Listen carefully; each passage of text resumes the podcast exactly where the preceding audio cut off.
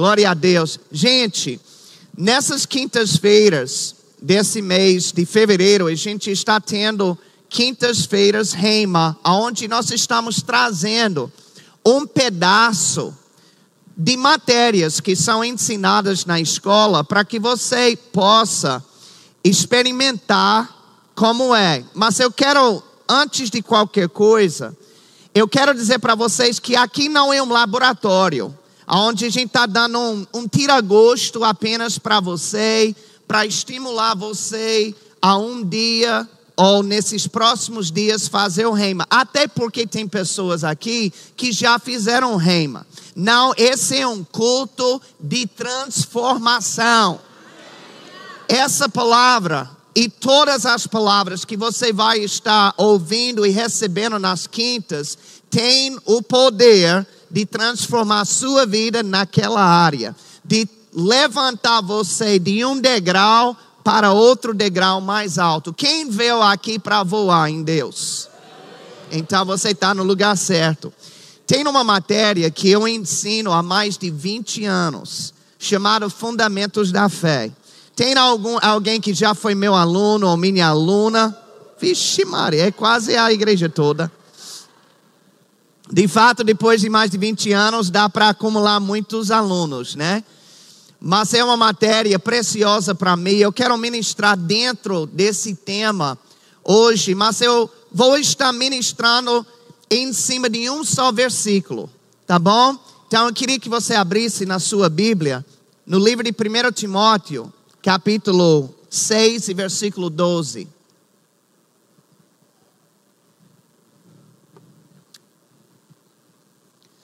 Primeiro Timóteo, capítulo 6, e versículo 12. Quando encontrar, diga amém. Se não encontrar, não diga nada e finja que você encontrou. 1 Timóteo 6, 12. O bom desses telões é que a gente dá para auxiliar um pouquinho, né? Se você não encontrar ou se esqueceu a Bíblia em casa, vixe, deu me livre de esquecer a Bíblia, né? Mas a gente tem esse auxílio nos telões. 1 Timóteo 6,12 diz assim: Combate o bom combate da fé, toma posse da vida eterna, para a qual também foste chamado e de que fizeste a boa confissão perante muitas testemunhas. Nesse versículo, Paulo disse para Timóteo combater o bom combate da fé. Paulo não estava pedindo para Timóteo fazer algo que ele mesmo não faria. Inclusive em 2 Timóteo 4, 7, já no final da sua vida, ele mesmo disse: Eu combati o bom combate. Na verdade, todos nós precisamos fazer isso. Pode ser que você seja uma pessoa bem pacífica, e você não gosta muito de briga, isso é louvável. Mas eu quero que vocês saibam que mesmo assim, isso não lhe isenta desse combate específico. Na verdade, nós já estamos inseridos nele. Talvez você nem sabia disso. Você diz, Deus me livre de estar num combate, numa guerra, eu não gosto dessas coisas. Pois, eu vim lhe informar hoje que você já está nele. É como meu pai, por exemplo, na, na época que meu pai era jovem, os Estados Unidos se envolveu em guerra lá na, no, no Vietnã. E eles faziam convocações. Tinha pessoas que se voluntariavam para entrar nessa guerra. Mas a grande maioria era convocada. O que é isso? Isso é que a pessoa não queria, ela não pedia, ela preferia não ir, mas no momento que o governo convocou, ela não tinha escolha, ela já estava dentro. E foi o que aconteceu com meu pai. Sabe de uma coisa? É o que aconteceu com você e comigo espiritualmente nesse bom combate da fé. Diz para seu vizinho: você foi convocado, viu? É por isso que Paulo disse para tomar a armadura de Deus. Ninguém leva armadura para a praia. Ninguém leva armadura para o shopping. Onde é que usa a armadura? Em guerra, em combate. 2 Coríntios 10, 4. Nesse versículo nós vemos Paulo reforçando novamente que estamos de fato no combate, porque ele disse: porque as armas da nossa milícia não são carnais, e sim poderosas em Deus. Veja aqui a frase nossa milícia. Ele não disse que esta é uma milícia de outras pessoas, ele disse que é nossa. É uma batalha nossa. Então, mais uma vez, Paulo se refere a um combate no qual todos nós já estamos envolvidos. E nesse versículo ele fala sobre a natureza desse combate. Ele diz que ele não é carnal, ou nós poderíamos dizer que ele não é natural. O combate sobre o qual Paulo se refere é de natureza espiritual. E é por isso que é chamado o bom combate da fé, porque fé é algo espiritual. Nesse combate você não vai dar tapa em ninguém, você não vai agredir as pessoas, mas você vai sim destruir as obras do diabo. Foi por isso que Deus ungiu a Jesus e é por isso que ele nos ungiu também. Aleluia. Agora, depois de falar sobre esse bom combate da fé, Paulo diz para tomar posse da vida eterna. Vida eterna não é algo que a gente vai ter um dia no futuro.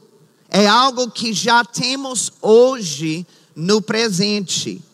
Jesus falou sobre isso em João capítulo 3, versículo 36. Ele disse: Por isso, quem crê no Filho tem a vida eterna.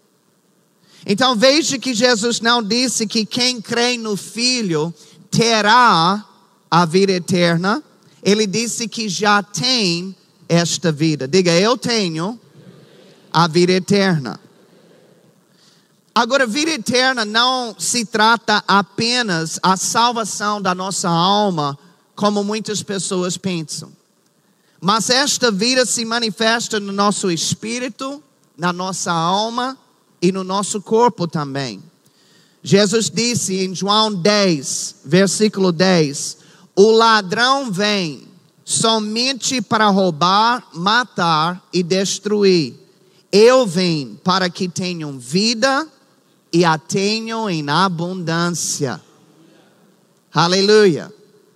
Se não está em abundância, então ainda não está no patamar aonde Jesus quer que esteja. Veja que Jesus veio para nos dar esta vida. E Ele quer que a tenhamos em abundância. Muitas pessoas têm a vida eterna, mas nem todas têm esta vida em abundância. Quando é que nós temos a vida de Deus em abundância? No momento que essa vida está se manifestando em nosso espírito, na nossa alma e também no nosso corpo. Simplesmente falando, se a vida de Deus está se manifestando no nosso corpo, então haverá saúde e prosperidade. Se ela está se manifestando na nossa alma, então haverá paz e alegria. Se está se manifestando no nosso espírito, então haverá intimidade com Deus. Aleluia. Todas essas coisas estão disponíveis para nós e Deus quer que façam parte da nossa vida. Agora veja que Paulo disse que temos que tomar posse da vida eterna. Não foi isso? Ele nos alerta que existe um combate esse é um combate espiritual da fé E todos nós fomos convocados para estar dentro desse combate. Então, não importa se você gosta, se não gosta, você está nele. Então, é melhor você aprender a guerrear. Se não aprendeu antes, é melhor você aprender depois. Para não apanhar, para não sofrer, para não estar do lado do prejuízo ao invés do lado da vitória. E qual é o lado da vitória? A Bíblia diz: esta é a vitória que vence o mundo, a nossa fé. Fé sempre é o lado da vitória. Ou podemos dizer assim: fé sempre vai te levar para a vitória. Aleluia. Amém. Mas quantos sabem que vitória só tem se tiver batalha. Alguém só ganha se tiver oposição. Então a oposição vai existir.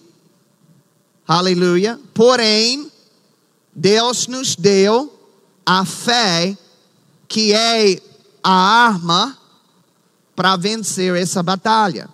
E ele diz logo em seguida para tomar posse da vida eterna. Diga tomar posse.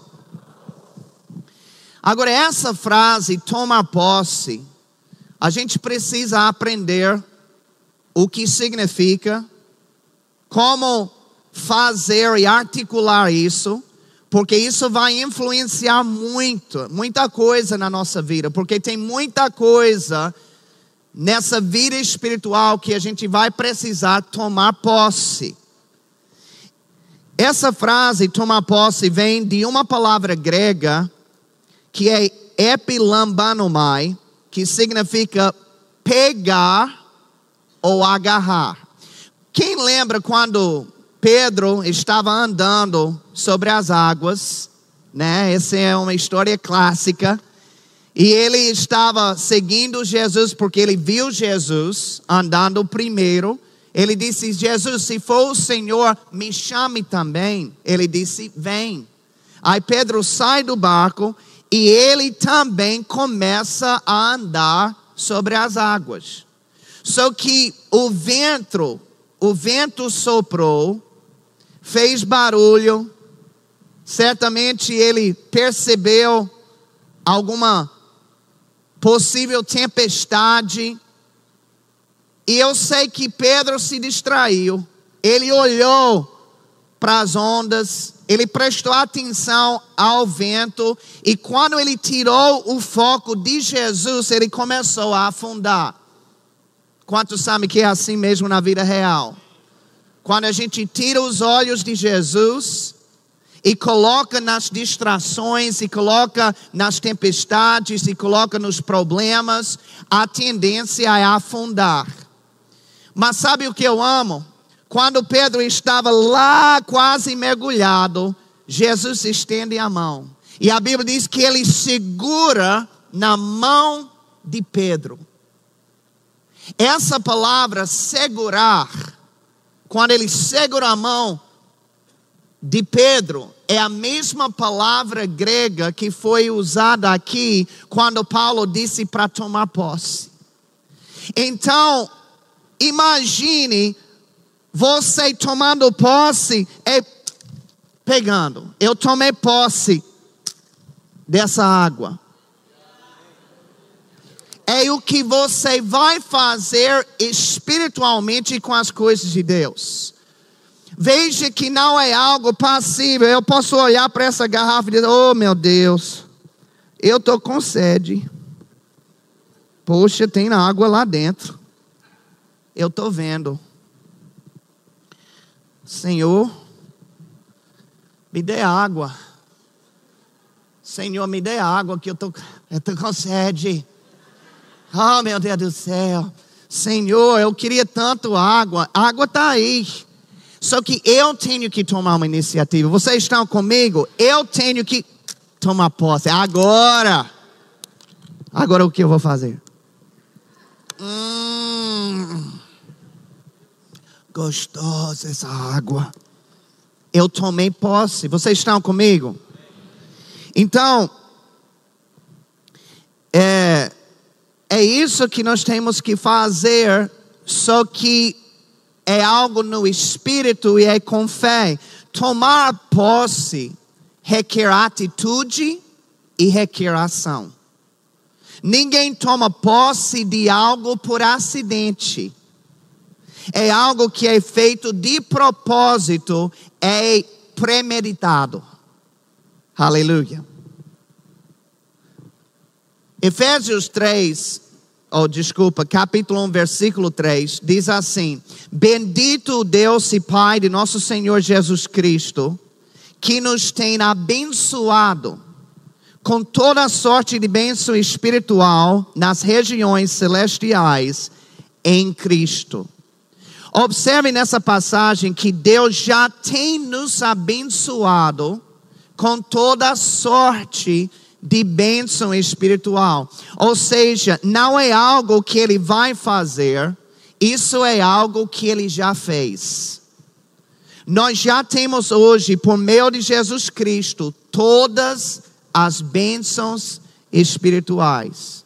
Diga para seu vizinho, você não é fraco não, viu?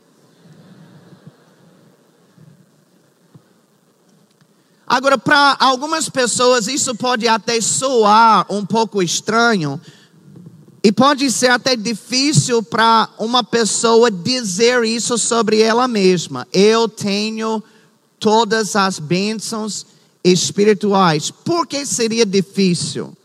para dizer isso. Porque quando você olha para a sua vida, você não identifica essas bênçãos. Talvez alguém esteja doente, liso e sem paz na sua alma.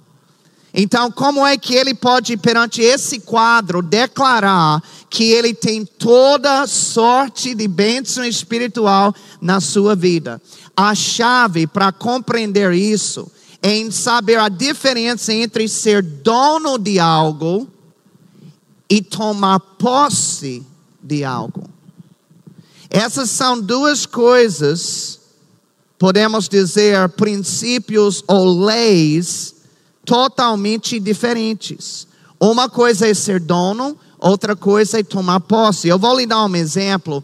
Eu já vi no decorrer dos anos muita gente desejo, desejoso de ter uma piscina. Inclusive, a gente construiu a nossa casa, é, começamos a, a morar nela em abril, e nós não construímos uma piscina. E nós somos, talvez, a minoria, né? Porque a maioria, uma grande parte das pessoas que constroem uma casa no condomínio onde a gente mora, constrói também uma piscina, porque de repente tem filhos, tem netos, mas eu e minha esposa nos conhecemos.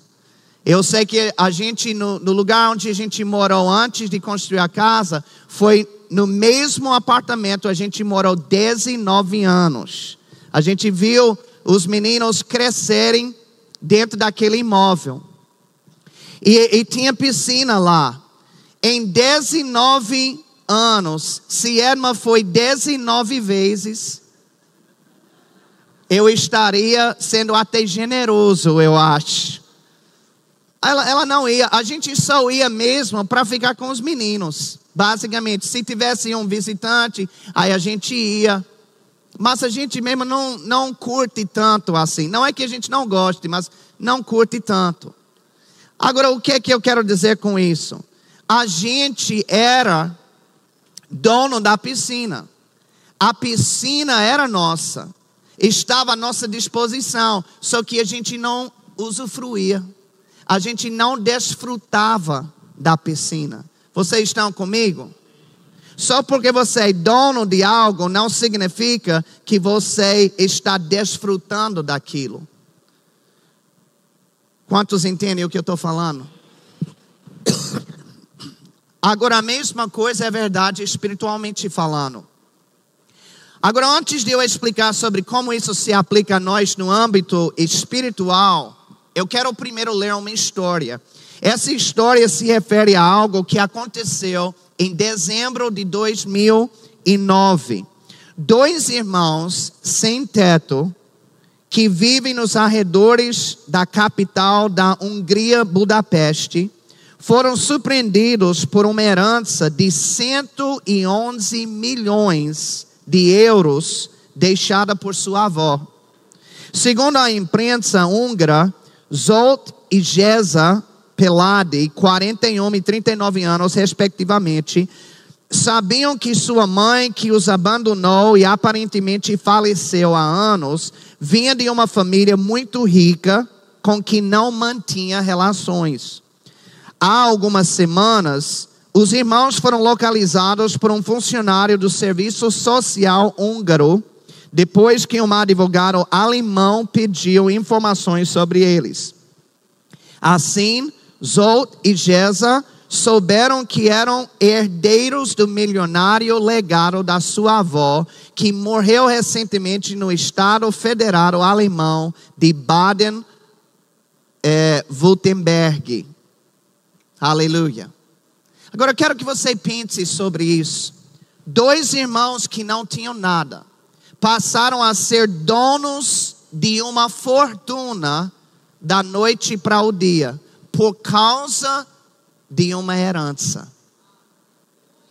Aleluia. Quem ficou invejoso aqui enquanto eu estava lendo a história? Por dentro você está dizendo, quem dera que fosse eu. Oh raiva. Mudou a vida deles de, um, de uma noite para o dia por causa de uma herança que eles receberam. Vocês sabem que espiritualmente é exatamente isso que aconteceu conosco? Romanos 8, versículo 17 diz: Ora, se somos filhos, somos também herdeiros, herdeiros de Deus e co-herdeiros com Cristo. Eu e você em Cristo nos tornarmos herdeiros de Deus.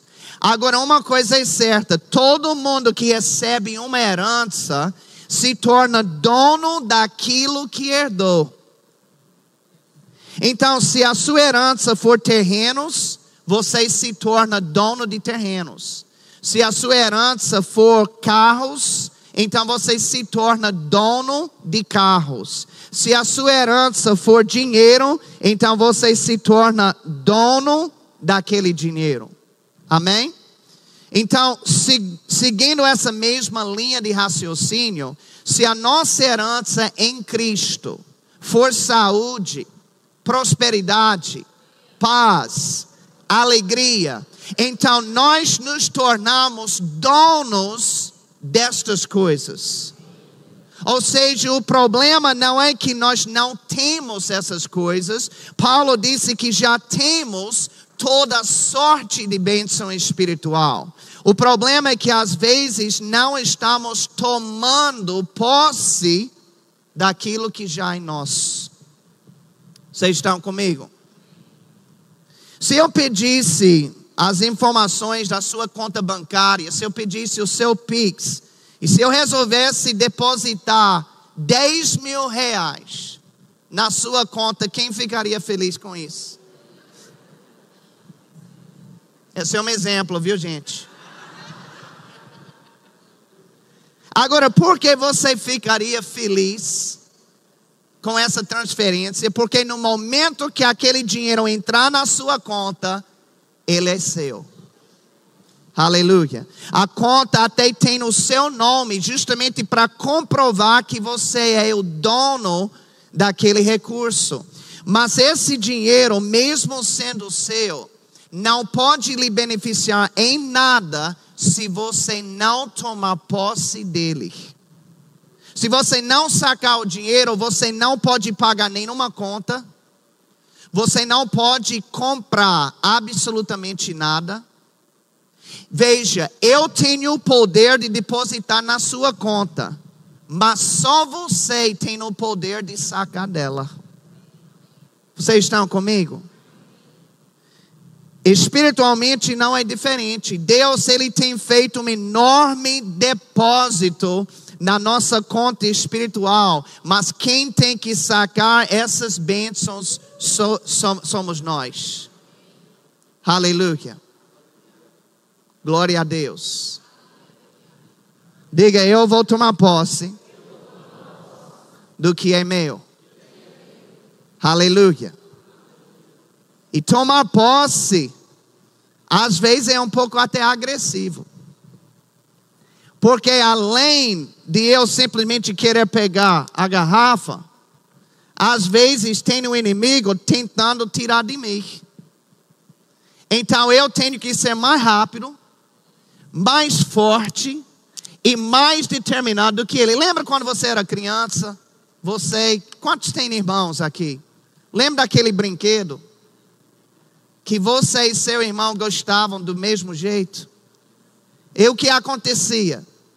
Você agarrava, ele agarrava, e você, cada um, estava naquela luta. Não, é meu, é meu, é meu, é meu. Aí arrancou a cabeça do boneco. cada homem estava querendo pegar. Sabe, queridos, a gente tem que ter determinação de pegar o que é nosso.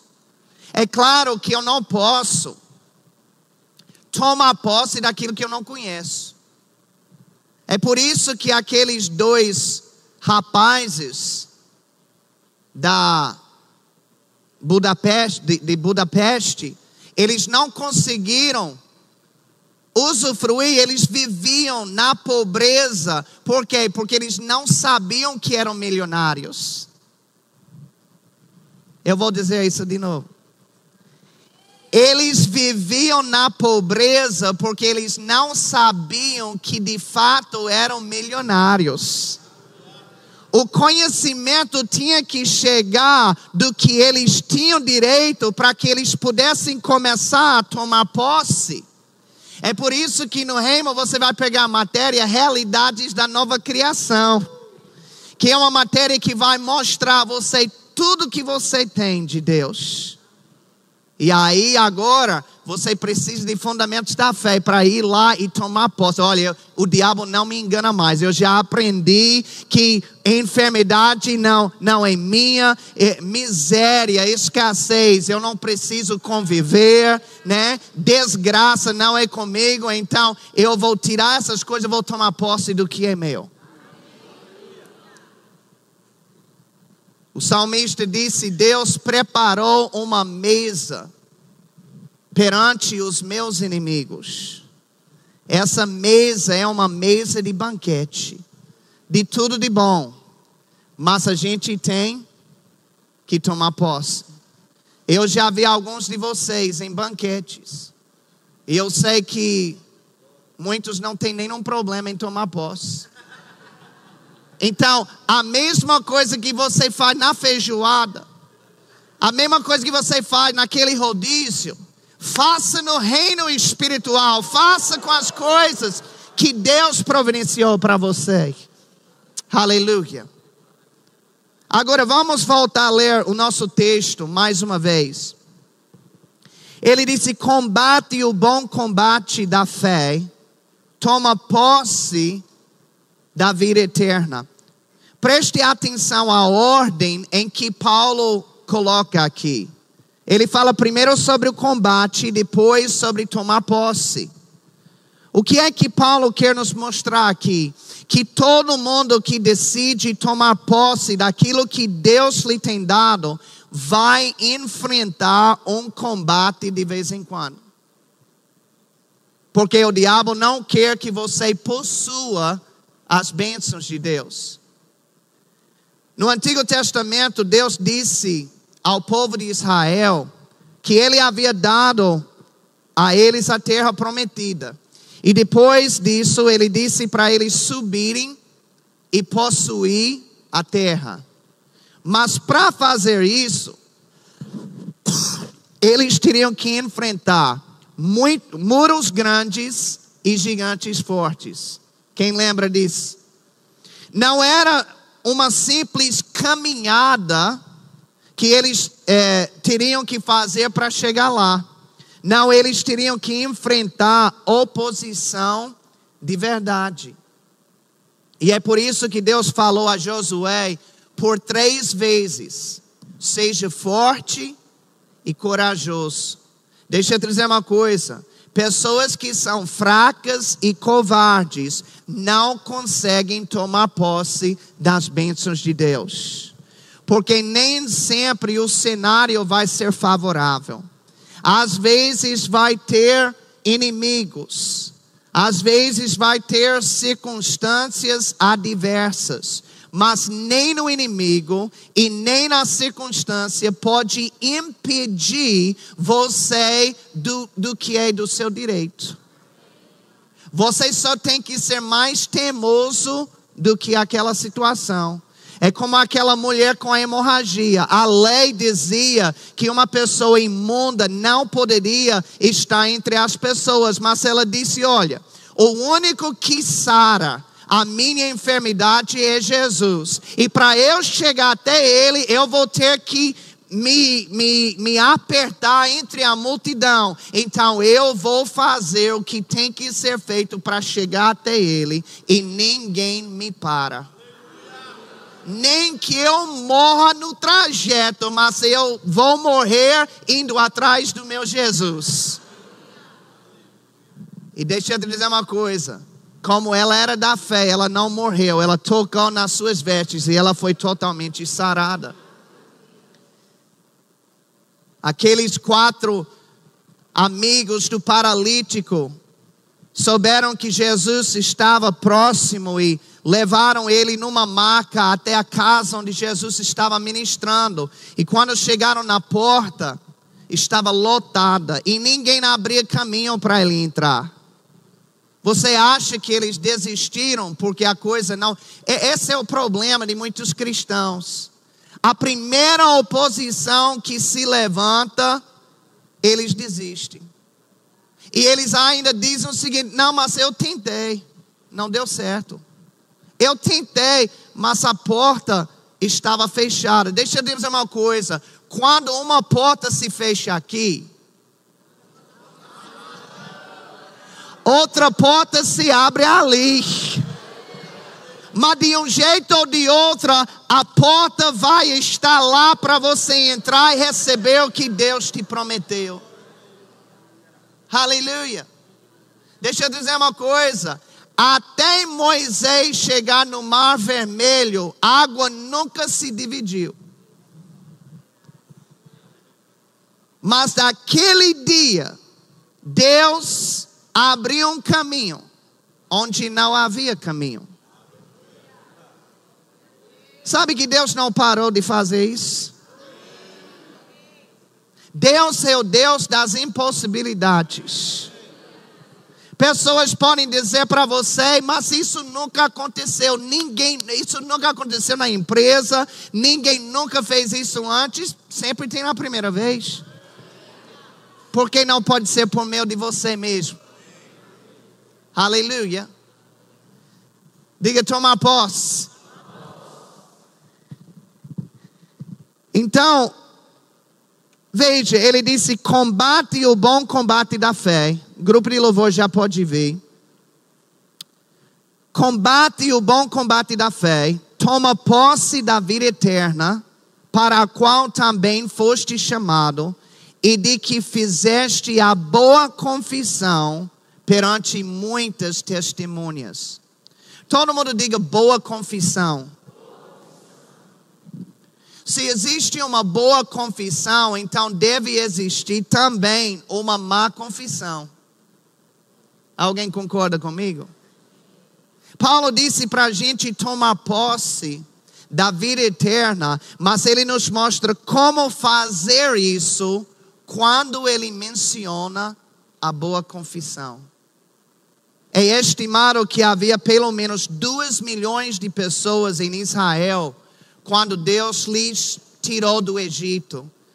De todo esse povo, somente duas pessoas tomaram posse da terra prometida. Agora, por que houve um resultado tão ruim assim? Por causa da confissão de cada um. Quando os doze espias voltaram de espiar a terra, dez engrandeceram o seu inimigo e disseram que eles não poderiam possuir a terra. Sabe, queridos, a história muda no seu contexto, muda nos personagens e os símbolos, mas a mesma coisa acontece até hoje. As pessoas continuam engrandecendo o inimigo. Ah, o diabo é grande, a dívida é alta, é impagável, a enfermidade é gigantesca. É, é, é, é metástase, é assim que chama. Já se espalhou por toda parte, já era, é muito grande e vão engrandecendo o inimigo, a circunstância. E sabe que quando os dez espias falaram assim, o relatório deles contaminou todo o resto da comunidade de Israel. Deixa eu dar um conselho. Quando você ouve uma pessoa constantemente falando de coisa ruim, falando negativo, falando de tudo que vai dar errado, falando de doença, falando de falta, cai fora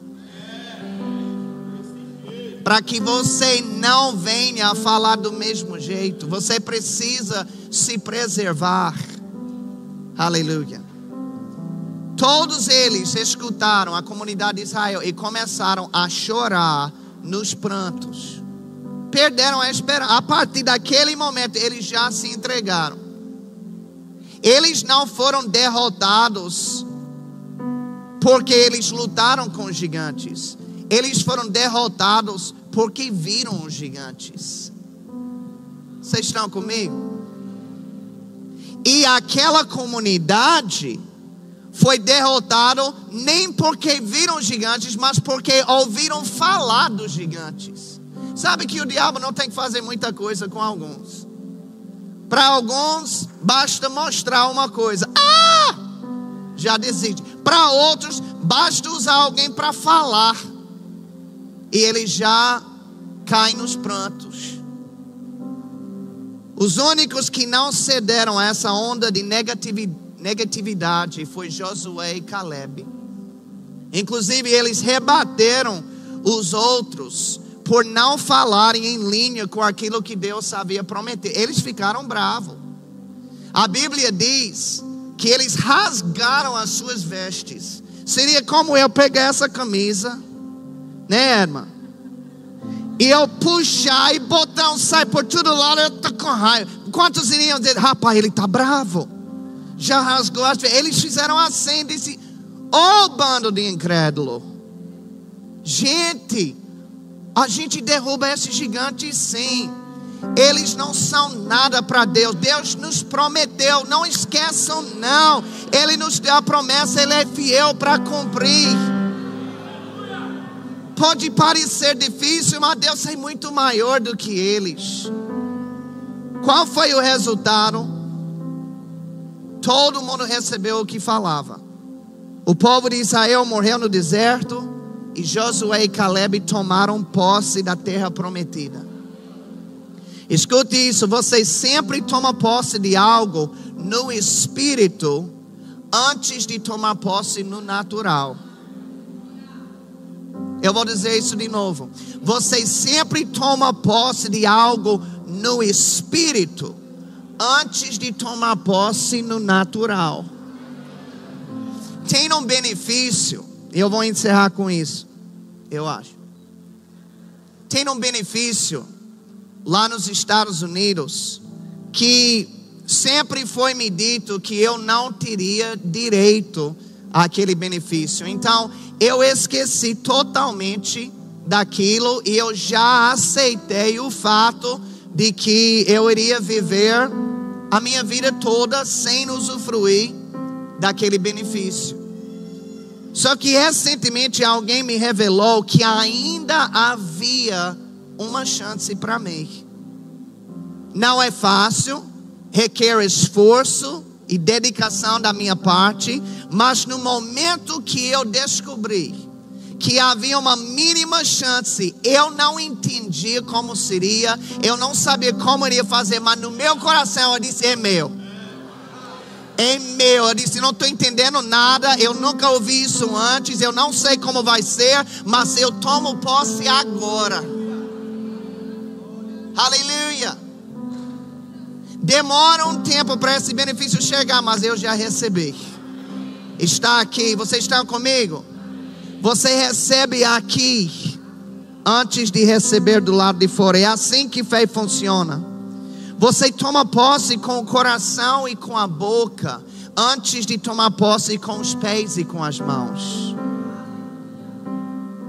Agora veja, Paulo inicia esse versículo falando sobre um bom combate. E ele o termina falando sobre uma boa confissão. Quando a nossa confissão for boa, o combate também será bom, porque no final Deus sempre dará a vitória. Aleluia. Você pode ficar em pé nesse lugar.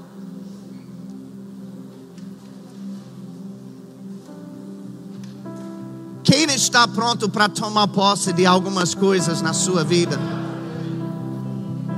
Aleluia. Deixa eu dizer uma coisa: se parece bom demais para ser verdade, então é Deus.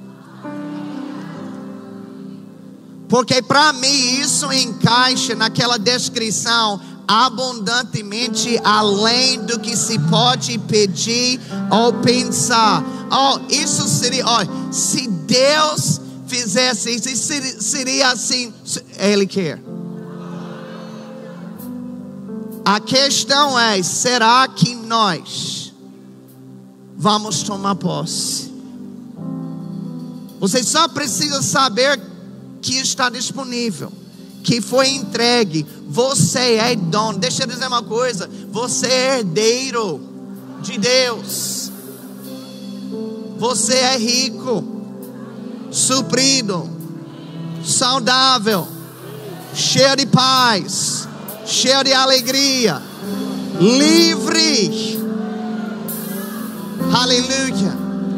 Agora feche seus olhos, levante suas mãos e comece a tomar posse no espírito daquilo que as pessoas disseram que você nunca teria, daquilo que as pessoas disseram que você nunca faria, aquilo que o diabo disse que você não queria conseguir, você vai tomar posse agora. No espírito, diga: é meu,